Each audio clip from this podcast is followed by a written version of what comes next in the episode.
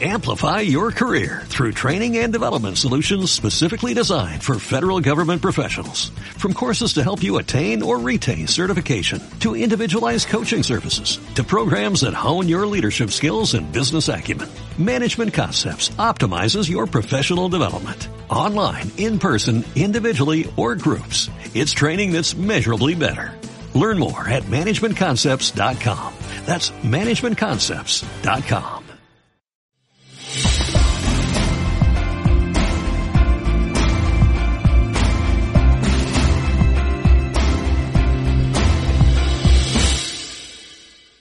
El comentario mm, de la semana pasada estuvo dedicado a un testamento, a dos testamentos en realidad. El testamento del eh, Papa Benedicto y las últimas palabras que dijo poco antes de morir. Esta semana quiero hablar de otro testamento, aunque quizá no sea esa la palabra correcta. Me refiero a que el cardenal Pell, que acaba de morir, ha dejado un artículo escrito, un artículo póstumo, porque aún no se había publicado cuando llegó su muerte.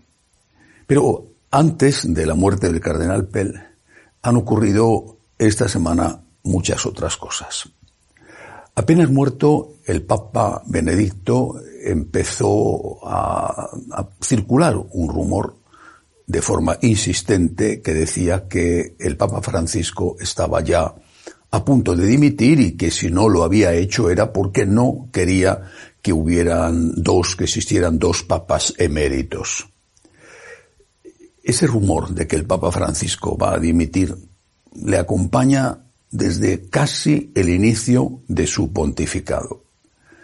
Ya he dicho en otras ocasiones que eh, el Papa eh, no es, no me parece a mí, que sea una persona que dimite.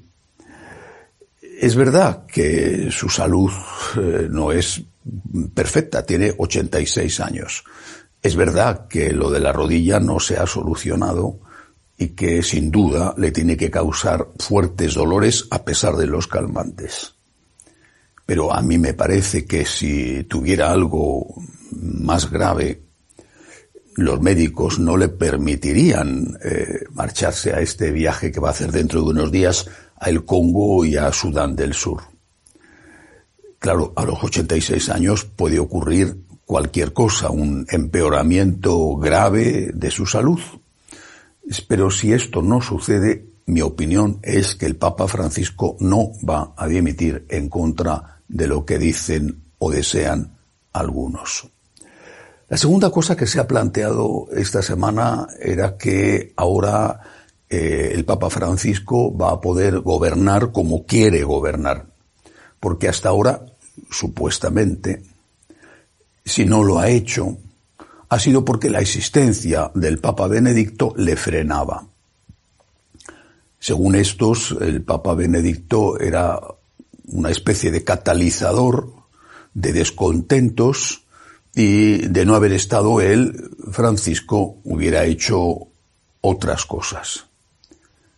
Repito lo mismo que con, con, la dimisión. No me parece a mí que el Papa Francisco sea un tipo de persona que se autolimita, máxime cuando era consciente de que Benedicto iba a guardar silencio casi pasara lo que pasara. Ahí está la prueba. Silencio ante la publicación de Amoris Leticia, silencio ante la publicación de Tradiciones Custodes y silencio ante determinados nombramientos muy importantes que, desde luego, no le gustaron nada a Benedicto porque iban en contra de lo que él había hecho y de cómo él había gobernado la Iglesia. El Papa Benedicto guardó silencio y eso el Papa Francisco lo sabía y contaba con ello. Por eso no creo que la ausencia del Papa Benedicto vaya a liberar, como algunos dicen, al Papa Francisco y vaya a poder ser desde ahora él mismo.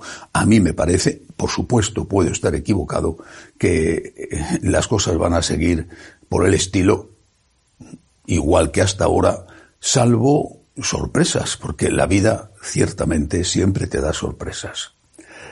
El tercer acontecimiento de esta semana ha sido la publicación del libro del secretario personal del Papa Benedicto, Monseñor Ganswein.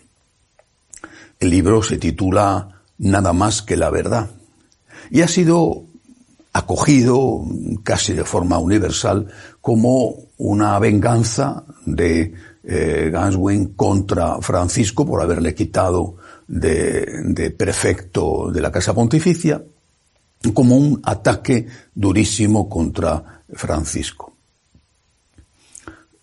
Me parece a mí que los que piensan esto, no sé si conocerán o no a Ganswin, yo personalmente no le conozco, pero creo yo que los que piensan esto eh, se han olvidado de que hay gente que sabe ser fiel a sus amigos. Simplemente así. Hay gente que sabe ser fiel a sus amigos en medio de una multitud que cambia de un momento a otro las fidelidades inquebrantables y que las cambia de uno a otro y de un momento a otro y que lo mismo que era fidelísimo a uno es fidelísimo al siguiente aunque no tengan mucho que ver o lo mismo que hay muchísimos que han hecho del silencio su forma de supervivencia pues hay algunos aunque sean pocos que saben ser fieles a sus amigos.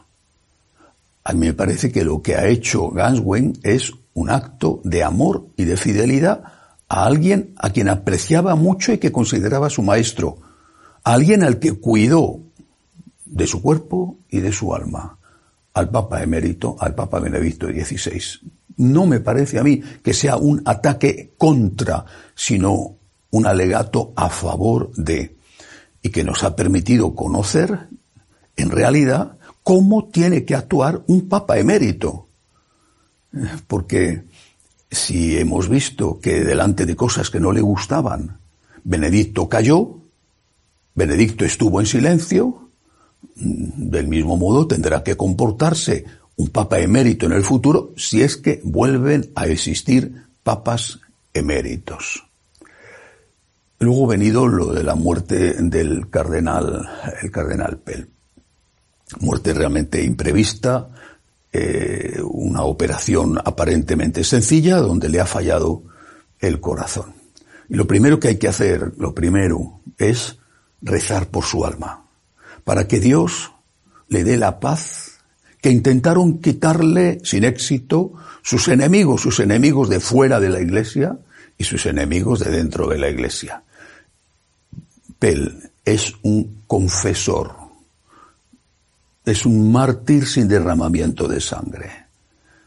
Su defensa de la Iglesia, su deseo de colaborar con Francisco, que le había puesto al frente de la economía de la Iglesia para eso, le granjeó tantos enemigos que le acusaron de algo absurdo, que no tenían ni el más pequeño eh, asomo de verosimilitud y que sin embargo, con unos jueces sospechosamente sospechosamente a favor de lo ridículo, eh, le llevaron a la cárcel donde estuvo más de un año en aislamiento y donde podía haberse quedado el resto de su vida. Afortunadamente, el Tribunal Supremo de Australia decidió que aquella sentencia condenatoria era absurda y que no tenía ninguna base jurídica. Le absolvió y le puso en libertad. Pero Pell que nunca ocultó lo que era, que no era de los que se callaban, Pell había escrito un artículo que no se había publicado cuando llegó sorprendentemente, inesperadamente, su muerte. Ese artículo, conocido después, podría decirse que es un testamento. Es un alegato durísimo contra el sínodo de la sinodalidad, no contra el sínodo alemán, sino contra el sínodo de la sinodalidad. Es un aleato durísimo. Dice que es, lo califica así, una pesadilla. Una pesadilla de la que hay que librarse cuanto antes. Que es algo, es, son palabras suyas, que es un documento, el, el borrador, el documento de trabajo que ya se ha publicado, que es un documento incoherente, el documento más incoherente que haya publicado Roma, dice. Bueno, pues esto sí que es un alegato firmado por alguien que, que tiene autoridad, tenía autoridad moral en la Iglesia. Sin embargo, no me parece a mí que vaya a tener mucho efecto eh, esta crítica durísima del difunto cardenal Pell al sínodo de la sinodalidad y no me parece que vaya a tener efecto porque la suya era ya una voz que clamaba en el desierto. También estos días se ha dicho que Pell es el autor de un documento mm, que circuló entre los cardenales el año pasado y que eh, es una crítica realmente feroz, terrible, al pontificado de Francisco. El documento lleva como autor un seudónimo, Demos, pueblo, y mm, eh, critica todos los puntos que al autor le parecen eh, contrarios a la doctrina, a la enseñanza, a la tradición de la Iglesia en este pontificado. Ahora bien, es un documento escrito con seudónimo, es decir, un anónimo. Atribuir ese documento al cardenal Pell, a mí por lo menos me parece aventurado, si no se tiene la constancia, la certeza de que eso es así. Creo que lo que sí ha dicho Pell, no solamente con ese artículo donde califica el sínodo de los eh, de la sinodalidad como una pesadilla tóxica, pero atribuir demos al cardenal Pell no es necesario y me parece de verdad arriesgado. Es mucho mejor ver lo que sí que ha dicho Pell con toda certeza para poder meditar sobre ello y sacar las conclusiones. Una de las conclusiones que me parece que hay que sacar es que la Iglesia está sometida a fortísimas tensiones internas. Esto creo que es evidente, que es incuestionable. Aparte de estar informado, que hay que estarlo, lo más importante en este momento tan complicado es rezar, rezar.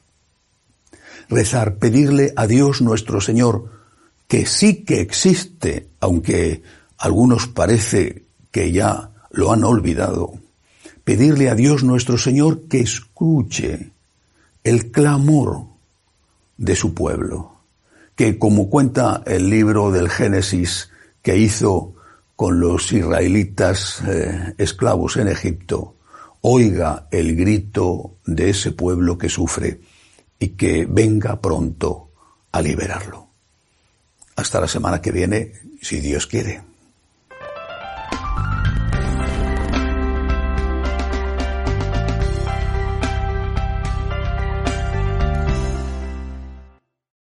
Amplify your career through training and development solutions specifically designed for federal government professionals. From courses to help you attain or retain certification, to individualized coaching services, to programs that hone your leadership skills and business acumen, Management Concepts optimizes your professional development. Online, in person, individually, or groups. It's training that's measurably better. Learn more at managementconcepts.com. That's managementconcepts.com.